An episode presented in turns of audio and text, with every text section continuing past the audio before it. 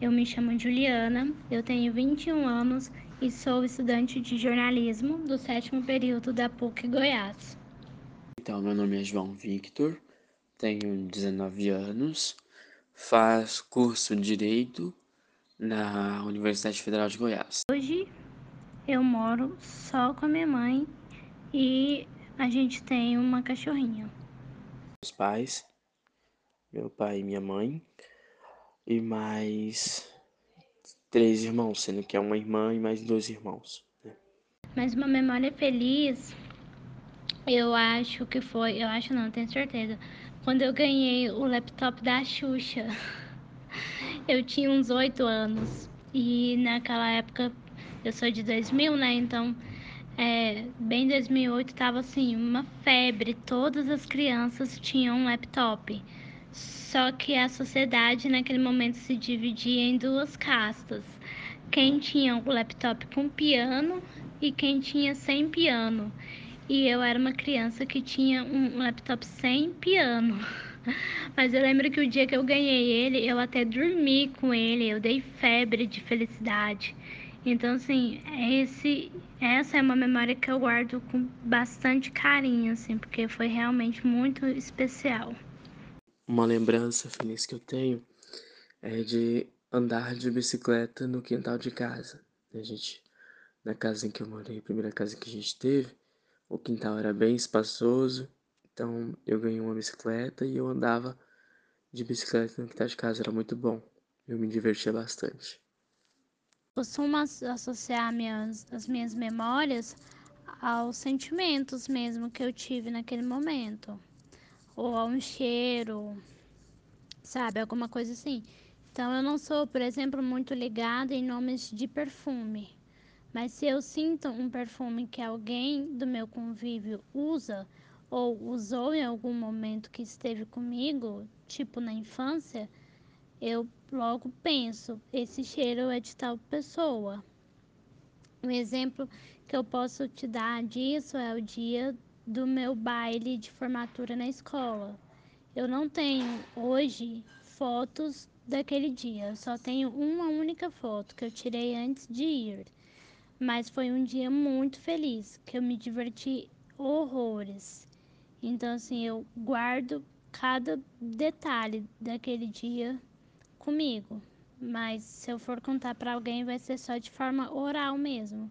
Porque a menos que alguém tenha esses registros, se não me disse, né, eu não tenho.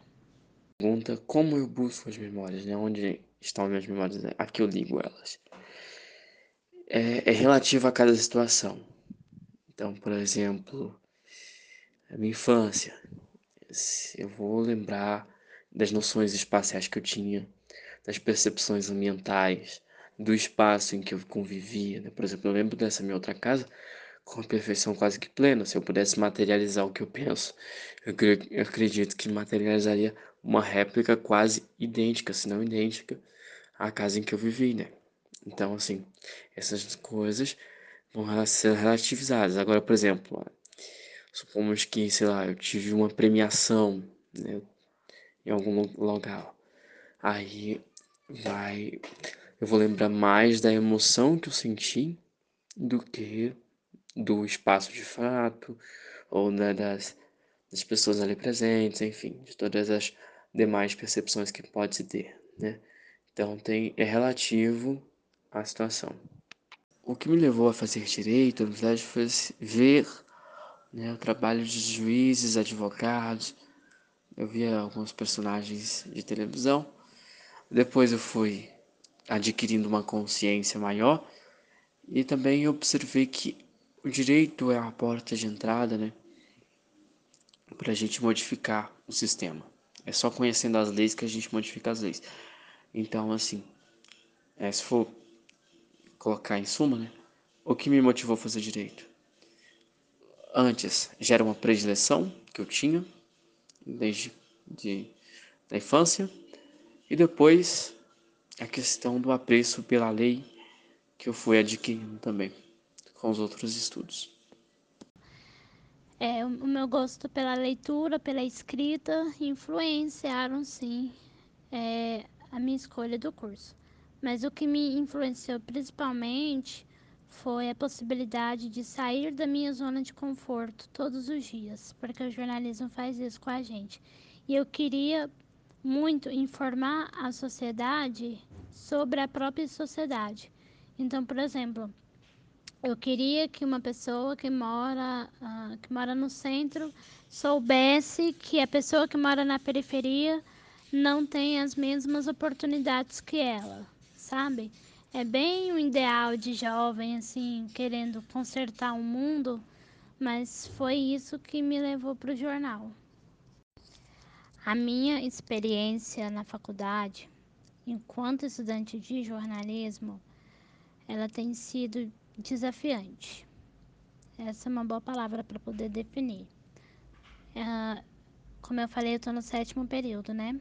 O jornal tem oito, então eu me formo esse ano. Eu sou estudante da PUC há três anos. E há três anos eu tenho que manter os mesmos diálogos com as mesmas pessoas pelos mesmos motivos. Então isso acaba sendo muito desgastante. É, eu tentei ser paciente no primeiro semestre, no, segundo semestre, entender que eu era a primeira aluna com deficiência visual do curso de jornalismo, um curso que já tinha 13 anos quando eu entrei, e dar né, esse crédito para a faculdade. Mas eu acho que a partir do momento que eu já estava ali na instituição há um ano e meio, dois, é, a faculdade tinha que fazer mais um esforço de me incluir, porque eu faço a seguinte avaliação, Gabriela: eu não sou incluída na PUC, eu sou aceita, e isso tem, tem diferença. Por isso, a minha experiência é tão desafiante porque além de ter que lidar, claro, com toda a carga acadêmica e tudo que envolve esse universo, eu ainda preciso muitas vezes lembrar a instituição do básico, sabe, do que, que eles têm que fazer. No quesito de acessibilidade, eu tive um apoio muito grande, um apoio que até assim me surpreendeu porque os comentários que eu ouvi a respeito da faculdade eram em tons bem negativos, né? E graças a, a, ao apoio das pessoas, a, graças a, ao empenho do próprio curso, das coordenações, a, e a gente tem um núcleo de acessibilidade muito prestativo, né? Então, assim, em termos de acessibilidade, no que é, me foi necessário até o momento, é, foi uma boa experiência. Né? Então, nesse sentido, assim, é uma experiência é, semi, né? Porque ainda estou em meia faculdade, ainda não vivi, vivenciei a experiência do presencial, mas a experiência que eu já tive até o momento foi bastante positiva. Complicada, porque o futuro em diversos sentidos.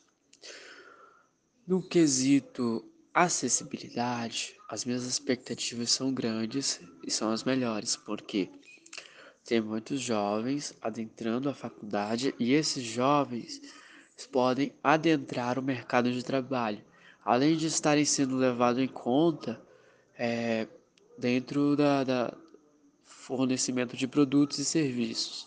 Então, como ah, as pessoas com deficiência elas estão mais presentes cada vez no mercado, tanto consumindo quanto produzindo, perdão pela gripe, eu acho que as expectativas são positivas nesse sentido. Ah, Para a sociedade em geral, acredito que a gente precisa de muito tempo e muita conscientização, né? Para vários aspectos, né? Mas no aspecto da acessibilidade, essas são as minhas expectativas.